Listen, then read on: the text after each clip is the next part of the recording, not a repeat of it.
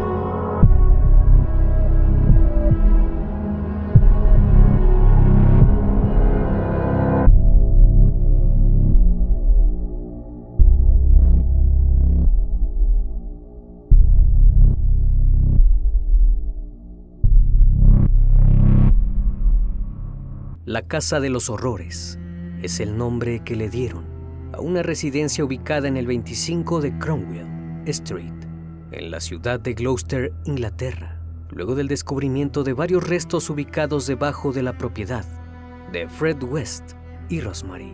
Aquel sitio fue sede de espeluznantes y escalofriantes situaciones que tuvieron lugar desde hacía 20 años. El 24 de febrero de 1994, unos policías armados de picos y palas llegaron a la calle Cromwell luego de una denuncia anónima que tuvo como resultado el hallazgo de restos óseos, pero la sorpresa llegaría cuando encontraron tres fémures. Pero aquello solo era el inicio de uno de los casos más sorprendentes jamás ocurridos en Inglaterra. En los días siguientes, los cuerpos de nueve mujeres aparecieron en el sótano de la casa. Estos yacían enterrados bajo tierra, cubiertos por un gran piso de cemento. Los responsables de dichos acontecimientos era la familia West. Pronto aquel gran secreto guardado por años de Fred y Rosemary estaba a punto de llegar a su fin. La policía de Gloucestershire no sabía en ese momento que la excavación desencadenaría una de las investigaciones policiales más grandes que Gran Bretaña había visto. El criminalista nocturno. Gloucestershire está ubicado en el suroeste de Inglaterra. Es un condado relativamente pequeño, con una población de unos 800.000 habitantes. La industria de esta localidad se divide entre la actividad aeroespacial, el aeropuerto y la agricultura. En 1941, en Match Markle, en medio del conflicto bélico más sangriento de la historia, la Segunda Guerra Mundial, nació Fred West, un templado 29 de septiembre. Su padre fue Walter West y su madre Daisy Ann Hill, mujer que según los especialistas que analizaron el caso, cumplió un rol fundamental en el futuro de su hijo y sus dos hermanas. Daisy se cree, abusó no solo psicológicamente a Fred, sino que lo sometió también a repetidos abusos íntimos mientras que Walter era un hombre criado en el siglo XIX, extremadamente patriarcal, estricto y poco afectivo. Daisy se convirtió en una mujer sobreprotectora y en algún punto que no se puede determinar con exactitud, ella empezó a propasarse físicamente con Fred. La economía del hogar era precaria, al igual que muchos países de Europa, durante y después de la Segunda Guerra, vivían de la agricultura especialmente de la cosecha de lúpulos y fresas. Walter obligaba a los chicos a participar de la recolección durante la época, al igual que la caza de pequeños animales, como conejos o liebres. Todos debían colaborar en el hogar. Mantener una casa con varios integrantes era muy difícil, ya que gran parte de Europa atravesaba un proceso de reconstrucción, tanto a nivel infraestructura como económico. Estas tareas manuales y duras forjaron en Fred una cultura de trabajo duro desde temprana edad, pero sus esfuerzos jamás se traducían en comodidades. Todo servía para llegar al día siguiente, con suerte. Por eso la ética laboral pronto se combinó con otra actividad un poco más lucrativa, los hurtos. A los 12 años, según declaró Fred, su madre lo inició en la intimidad y siempre fue el favorito. Aparentemente el incesto era una práctica común en la familia.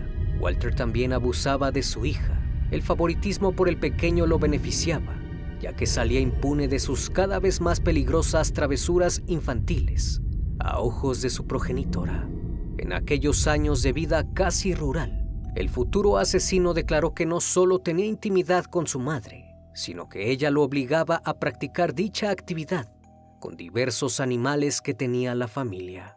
Otros sostienen que fue su padre quien lo alentó hacia esas prácticas horribles, aconsejándole haz lo que quieras, pero que no te encuentren haciéndolo. Dog, uno de los hermanos menores, siempre se encargó de aclarar que todas estas escandalosas declaraciones eran parte de la patología de Fred, puras mentiras y fantasías de una mente distorsionada desde temprana edad.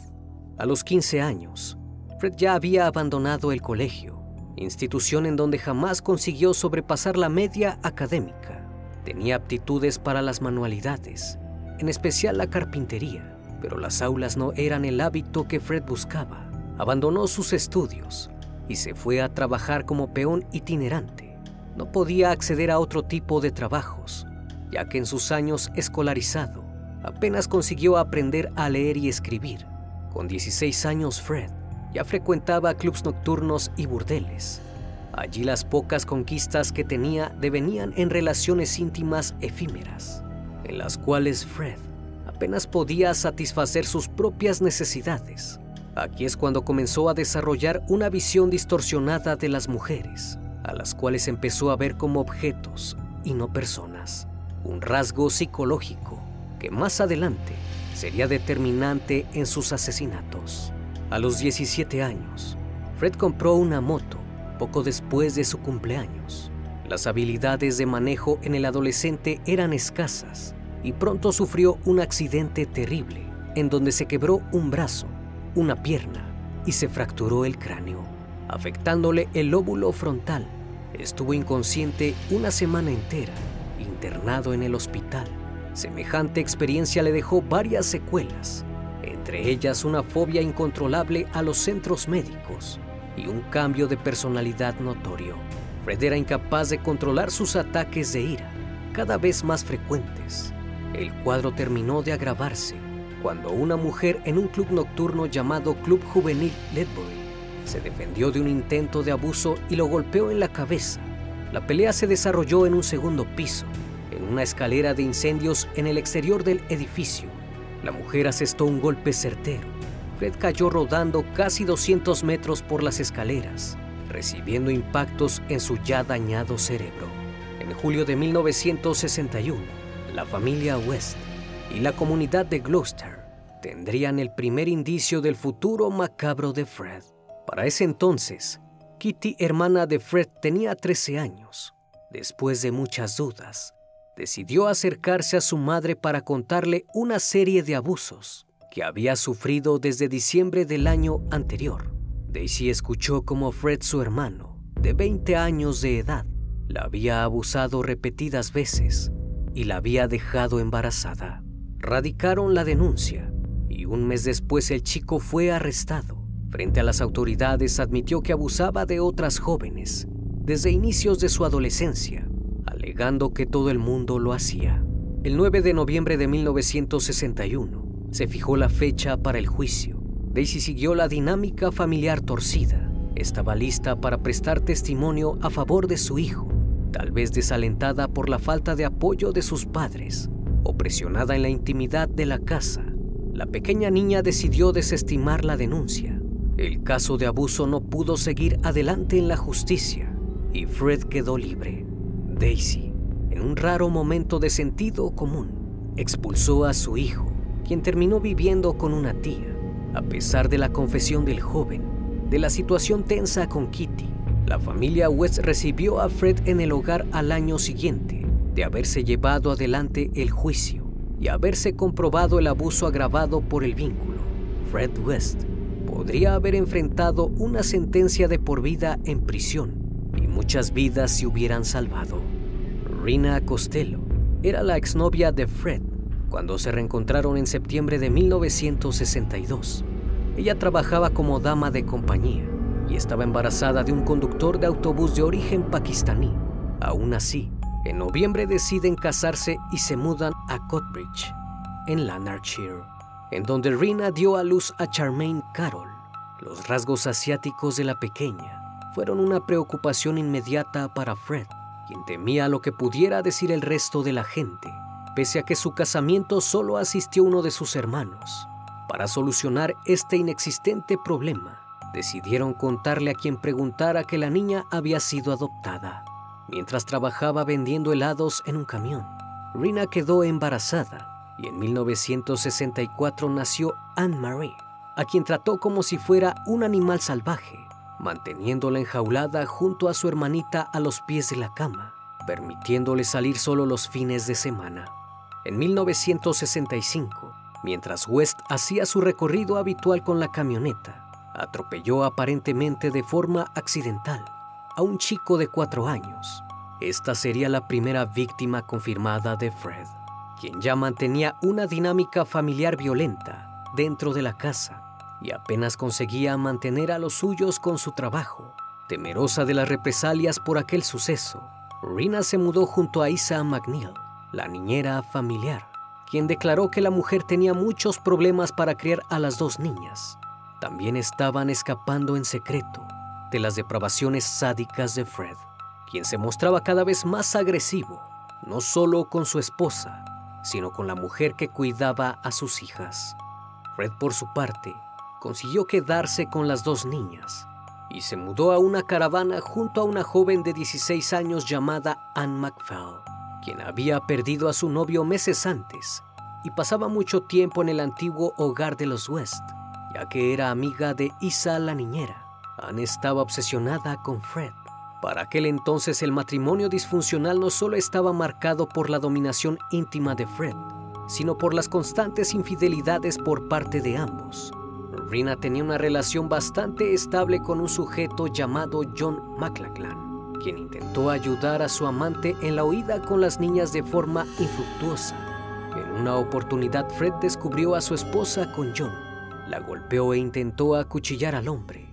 John describió más tarde a Fred West de forma categórica diciendo, un hombre ordinario le hubiera dado helado a los niños, pero él en cambio les pegaba en sus cabezas era un violento y sádico bastardo que disfrutaba golpeando a mujeres y niños. Esta referencia a los helados y las golpizas en la cabeza es literal.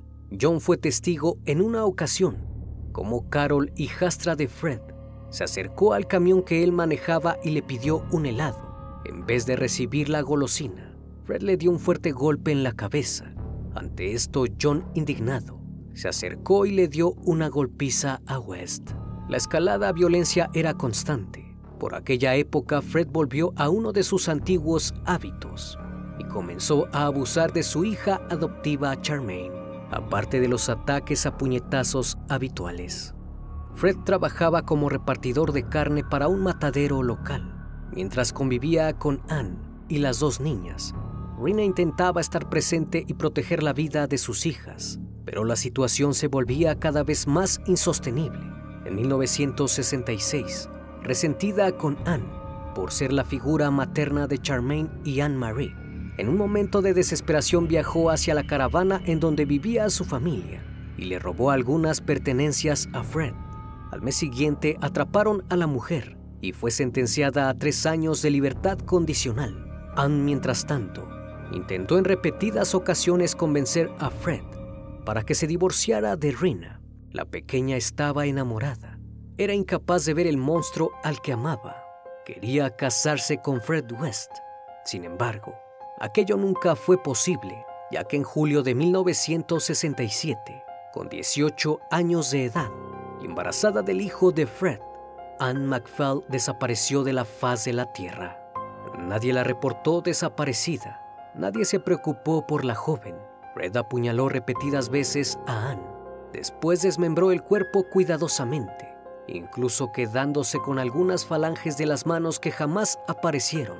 El bebé fue removido del vientre y enterrado junto a la futura madre. Wes nunca confesó el crimen a las autoridades, pero sí les dijo a algunos allegados tras ser arrestado que acuchilló a Anne repetidas veces tras haber discutido. El cuerpo de Anne apareció en 1994, 27 años más tarde, en la propiedad de West. Mostraba signos de haber sido atada antes de haber fallecido, contradiciendo la versión de la discusión. Después de la desaparición de Anne, Rina intentó volver a la casa de su esposo para poder cuidar a las chicas. Los primeros meses parecían mostrar algún tipo de mejoría en la relación, pero aquella relación probó ser una mera ilusión, pues para 1968, Rina abandonó el hogar y a sus hijas una vez más, incapaz de lidiar con esa terrible pesadilla. Red no tardó mucho en encontrar su reemplazo, y es entonces que los dos monstruos se unieron. Rosemary Letts nació en Northam en 1953. Su madre se llamaba igual que la madre de Fred, Daisy, y era una mujer depresiva incluso durante el embarazo de Rose recibió terapia electroconvulsiva. Esta práctica era muy común en la década de los 50, cuando aún no existían medicamentos capaces de combatir enfermedades mentales como la depresión. Daisy recibió la última sesión un día antes de dar a luz a la pequeña Rose. Muchos especialistas afirman que la electricidad que recibió la madre a escasos días de dar a luz derivó en daños prenatales en Rose, que explicarían de alguna forma el futuro de la pequeña. Al iniciar la adolescencia, Rose empezó a experimentar los cambios lógicos corporales que atraviesa cualquier joven. Fascinada por el crecimiento de su cuerpo, no se contentó con observarse frente al espejo sin ninguna prenda, sino que empezó a pasearse en ropa interior o sin nada que la cubriera en frente de su hermano menor Graham. A los 13 años, la niña empezó a abusar de él y de Gordon, aún más pequeño que Graham. Rose escabullía en la habitación de los hermanitos y amparada por la oscuridad y el silencio del hogar, satisfacía sus oscuros deseos con los dos inocentes e indefensas víctimas. En 1969, la adolescente había cumplido 15 años unos meses antes y para entonces trabajaba en una panadería. Esperando el colectivo para volver a su hogar, conoció a Fred, que pese a tener 27 años no dudó en intentar conquistar a la chica en repetidas ocasiones. Ella al principio pensó que Fred era un vagabundo por el aspecto desalineado que tenía, pero disfrutaba de la atención que le ofrecía el hombre Dudó en salir con él mientras se debatía en abandonar el hogar materno. Rosemary creció como una chica malhumorada y por completo desinhibida. Al igual que Fred, el colegio no era su fuerte. Se pasaba el día soñando con escenarios imposibles. A los 16 años se mudó junto a su padre, William Andrew Leeds, quien sufría de esquizofrenia paranoide y tenía repetidos accesos de ira que se traducían en golpizas a su hija cuando Rose se mudó con él, comenzó a abusar de su hija, al igual que lo hacía con Patricia, su hermana mayor. La personalidad de Fred terminó cautivando a Rose y ambos iniciaron una relación turbulenta. La adolescente pronto abandonó su trabajo en la panadería para trabajar como niñera de Charmaine y Anne-Marie. Aquel trabajo era una excusa para llevar adelante la relación con el padre de familia. Ambos congeniaron de inmediato pues compartían el gusto por las películas para adultos. Ambos disfrutaban de la violencia y el sadismo y fantaseaban juntos con escenarios impetuosos de todo tipo. Se dice de ella que no solo era promiscua, sino que disfrutaba tener intimidad a la vista de extraños. Los padres de Rose intentaron detener aquella relación demencial, denunciaron a las autoridades a la pareja y Rose fue llevada a un hogar para adolescentes. Solamente podía abandonar la institución los fines de semana para ver a su padre o a su madre, pero Rose siempre escapaba e iba a ver a Fred. En 1970 ya vivían juntos definitivamente y Rosemary quedó embarazada de Ether Ann, la primera hija de la pareja. Ni Daisy ni William consiguieron detener a su hija, quien estaba a punto de convertirse junto con Fred en la pareja de asesinos seriales más prolíficos de Inglaterra. Fred, por su parte, había dejado a su pareja y a sus tres hijas porque había caído preso una vez más por robar llantas de automóviles. Estuvo tras las rejas seis meses y medio y fue puesto en libertad el 24 de junio de 1971. Charmaine, pese a su corta edad, nunca dudó en enfrentar a su nueva madrastra, a diferencia de Anne-Marie, que siempre pareció más sumisa, como si intuyera que despertar la ira de Rose era jugar con fuego. La pequeña intentaba calmar a su hermana mayor, asegurando que su verdadera mamá iría a rescatarlas. Charmaine luchó como pudo, resistiendo los abusos físicos y verbales de una Rosemary cada vez más violenta.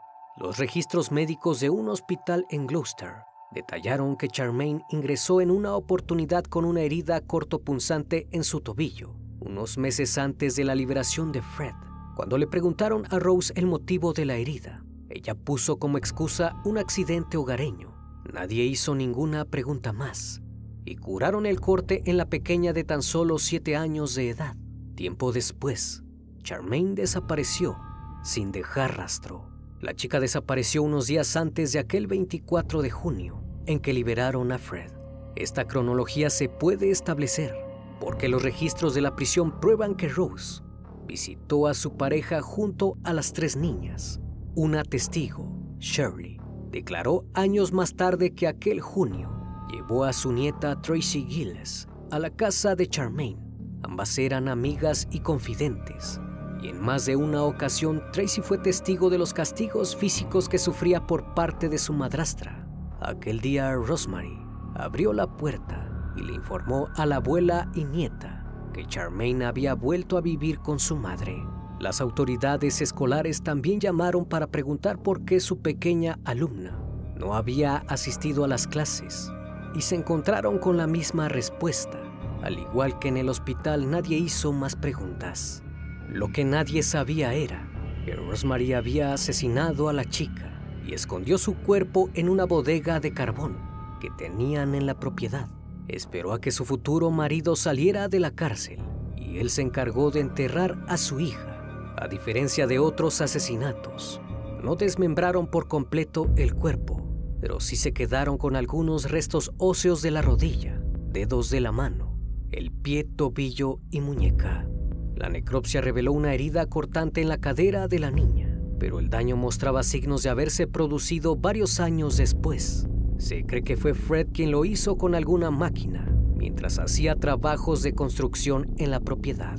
Mientras tanto, Rina intentaba mantener contacto esporádico con sus hijas, algunos testigos aseguran que la mujer sufría de depresión y constantes ataques de ansiedad, preocupada por el bienestar de sus dos hijas.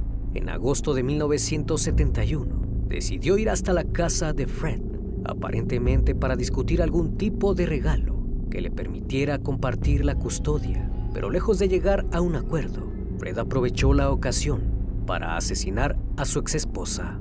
Se cree que perdió la vida asfixiada después de haber sido drogada en el asiento trasero del Ford que poseía a su asesino. Fred y Rose se encargaron de desmembrar el cuerpo, lo colocaron en varias bolsas de plástico y enterraron todo a un kilómetro y medio de distancia de su hogar. Los forenses encontraron un tubo metálico junto a los restos óseos, lo que los llevó a teorizar que también la mujer fue atada, golpeada y abusada antes de perder la vida a manos de la sádica pareja. En 1972, la pareja decidió casarse. El registro civil de Gloucester inscribió al hombre como soltero, pese a que seguía casado legalmente. John, hermano de Fred, fue el único que asistió a la triste ceremonia. En junio, Rose dio a luz a May, la segunda hija del matrimonio. Para ese entonces, habían estado alquilando una casa céntrica de Gloucester Fred y Rose estaban tan a gusto con la casi abandonada propiedad que decidieron comprarla. El domicilio era el 25 Cromwell Street. Dos décadas más tarde, aquella casona sería conocida como la Casa de los Horrores. Para solventar los gastos de la enorme casa, los West decidieron alquilar algunas habitaciones, pero la principal fuente de ingresos era la recámara de Rose, en donde ejercía como dama de compañía. La mujer no solo lo hacía por dinero, realmente disfrutaba entablar relaciones físicas con hombres y mujeres por igual, en donde el común denominador era el sadismo y la violencia en la intimidad. Fred disfrutaba de ver a su esposa con otras personas.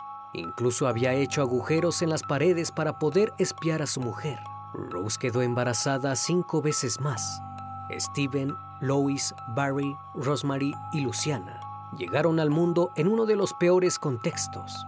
Su hogar era un desfile de personas poco amigables, incluyendo a sus padres, que apenas se preocupaban por enviarlos al colegio cuando tenían ganas o se acordaban. Anne-Marie, la primera hija de Fred, comenzó a ser abusada cuando tenía 8 años. Cuando la pequeña cumplió 13 años, su madrastra decidió que era hora de llevarla a las habitaciones superiores para que comenzara a atender clientes, situación que la chica soportó hasta que consiguió huir de la casa para siempre. Quienes no tuvieron mejor suerte fueron Ether y May, mostrando un desprecio por las vidas humanas que ellos habían decidido traer al mundo. Los siniestros padres centraron todas sus energías en abusar de sus hijas. Ether, sin embargo, siempre opuso resistencia, aunque jamás consiguió evadir los constantes ataques de sus progenitores. En 1973, la perversa pareja se cobró la vida de otra víctima, Linda Gogg era una costurera que había entablado amistad con Rose. Eventualmente se mudó con los West, en donde compartió más de un amante con la mujer. No se sabe por qué la asesinaron, pero el modus operandi fue el mismo de casi todos los asesinatos. La asfixiaron y apuñalaron. Después desmembraron el cuerpo y se quedaron con algunas partes como trofeos. Cuando la madre de Linda se acercó al domicilio, preguntando por su hija, Rose le comunicó que se había ido la asesina iba vestida con las ropas de su víctima. Ese mismo año, privaron de la vida a Carol Ann Cooper, quien desapareció mientras caminaba a casa desde el cine. Un mes después, el 27 de diciembre del 73, Lucy Partington desapareció mientras caminaba hacia la parada del autobús. La pareja de asesinos la raptaron y la mantuvieron con vida para saciar sus más bajos instintos. Luego la decapitaron y la cortaron en partes, y sus restos fueron metidos en un pozo entre tuberías de alcantarillado con fugas, junto con un cuchillo, una cuerda, una sección de cinta adhesiva y dos pinzas para el cabello. En 1974, los West encontraron a su siguiente víctima, Teresa Sigentler. Era una estudiante de 21 años, originaria del sur londinense, que había decidido tomar unas vacaciones llegar haciendo autostop hasta Irlanda. En algún punto del camino se cruzó con Fred y Rose, y en abril de ese año la asesinaron y enterraron en la propiedad. Shirley Urban tenía tan solo 15 años cuando fue interceptada por la pareja de criminales. La niña había salido de un curso de experiencia laboral. En noviembre de 1974, fue asesinada brutalmente y su cuerpo cuidadosamente seccionado. Los médicos forenses encontraron una variación macabra entre sus restos. La cabeza estaba completamente cubierta de cinta, con un tubo de goma insertado en la garganta, que le permitió respirar mientras sus asesinos abusaban de ella. En 1975, Juanita Marion Mott estaba terminando el colegio en Worcester. Fred y Rose la capturaron y la sometieron a un tortuoso proceso que involucró complejas ataduras que presionaban cada una de sus articulaciones. Colgaron a la chica de unas vigas de madera y allí abusaron de ella hasta que decidieron privarla de la vida, cortarla en partes y enterrarla en la casa. Fred tuvo que modificar varias veces la infraestructura del matadero, que llamaba hogar. Tuvo que reforzar con cemento la bodega subterránea, en donde los cuerpos esperaban ser encontrados algún día también tuvo que mejorar algunas habitaciones para su numerosa familia. Con el fin de solventar estos gastos, el patriarca tenía que salir a robar para completar los ingresos que generaba Rose. No existen pruebas que entre 1976 e inicios de 1978 los West hayan asesinado a alguien más, aunque los investigadores creen que es poco probable que se hayan detenido porque realmente disfrutaban hacerlo. En mayo de 1978, asesinaron a Shirley Ann Robinson, de 19 años. Shirley trabajaba como dama acompañante en la casa de los West y se cree que la asesinaron después que la pareja confirmó que estaba embarazada de Fred. En 1979, la víctima fue Alison Cambers, una chica de 17 años, que corrió con la misma suerte que las demás víctimas y quien posteriormente fue enterrada en la propiedad. Después de esto, Fred y Rose tuvieron un periodo de enfriamiento, o al menos no se encontró otra víctima de personas desaparecidas durante los siguientes siete años. En 1987, Eder no pudo lidiar más con la situación y le contó los horrores que vivía en carne propia a una amiga. Antes había demostrado numerosos indicios de estrés postraumático debido a los abusos y comenzó a contestar mal a las profesoras en el colegio. Algunas autoridades se habían alarmado en la institución, pero nadie parecía tener el poder suficiente para detener a la pareja. Las actitudes rebeldes de la pequeña representaban un peligro para el pervertido estilo de vida que tenían sus padres. Por esa razón decidieron asesinarla y enterraron sus restos en el sótano, junto con las otras víctimas. La chica había comenzado a dar problemas y eso no lo podían permitir. Las sospechas eran cada vez mayores. Sus hijos preguntaban sobre el paradero de su hermana y los padres vivían cambiando las versiones. Se fue con una novia, estafó gente y tuvo que escapar. Se fugó de la casa después de discutir con Rose. Sin embargo, Fred solía amenazar un poco en broma que si alguno de sus hijos molestaba, iba a terminar bajo el patio con Ether. Pero faltaba un crimen más para que la pareja, por fin tras décadas de abusos y asesinatos, cayera de una vez y para siempre. En agosto de 1992, una de las hijas pequeñas de West confesó a una amiga que su padre había abusado de ella y que incluso había grabado todo en video. La madre de la amiga decidió realizar una denuncia anónima a la policía. Las autoridades llegaron al hogar, pero jamás encontraron la cinta que probaba lo que la chica decía. Aún así, la chica mostró signos inequívocos de haber sufrido abusos íntimos y tras un primer allanamiento, el 6 de agosto, todos los hijos de West fueron ubicados en hogares adoptivos temporales y detuvieron a Fred. Sin embargo, por una sorpresiva falta de pruebas, lo liberaron. Y no solo eso, sino que al encontrarse contradicciones en los testimonios de los niños, les devolvieron la custodia de sus hijos. Pero el cabo suelto era Ether. La policía no creía la historia de Fred, que afirmaba que la chica había escapado y estaba viviendo de actividades ilícitas en algún lugar. Es así que el 24 de febrero, por fin decidieron hacer un allanamiento. La orden del juez indicaba que tenían que buscar los restos de Ether y para su sorpresa, encontraron mucho más que eso. Decenas de huesos fueron desenterrados, dando un total de ocho víctimas, incluida Ether. Después de esto, Fred decidió entregarse a la policía y confesó el asesinato de su hija, pero puso como excusa que se dio en el marco de una discusión que escaló en violencia. May, cuando se enteró de la confesión de su padre, entró en estado de shock y comenzó a gritar que él no había asesinado a su hermana. La realidad había salido a la luz. El mundo empezó a conocer la macabra historia de la Casa de los Horrores, que tuvo lugar durante más de dos décadas en aquel domicilio. El fin de esta pareja de asesinos en serie había llegado a su final. Ambos fueron acusados de los crímenes, a pesar de que Fred dijo que Rosemary no tuvo nada que ver. Se les pudieron comprobar 12 crímenes, y fueron sentenciados a pasar el resto de sus vidas en prisión. No obstante, el primero de enero de 1995, quizás sabiendo que iba a sufrir el mismo infierno que él causó en demasiadas mujeres, Fred West decidió tomar la salida del cobarde y con una sábana se ahorcó en su celda, no sin antes escribirle una carta final a su esposa, el amor de su vida, la compañera de sus perversiones, la mujer que complementó su monstruosa existencia.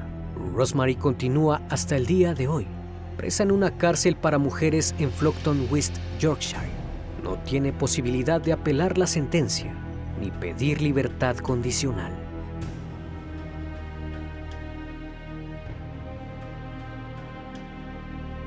Como cada noche, estimado público, agradezco su compañía Si aún no estás suscrito, te invito a que lo hagas y formes parte de esta gran comunidad. Reciban un fuerte abrazo de mi parte y no me queda más que desearles que sigan pasando un excelente día y estén de lo mejor. Esto es El Criminalista Nocturno. Hasta la próxima emisión. Buenas noches.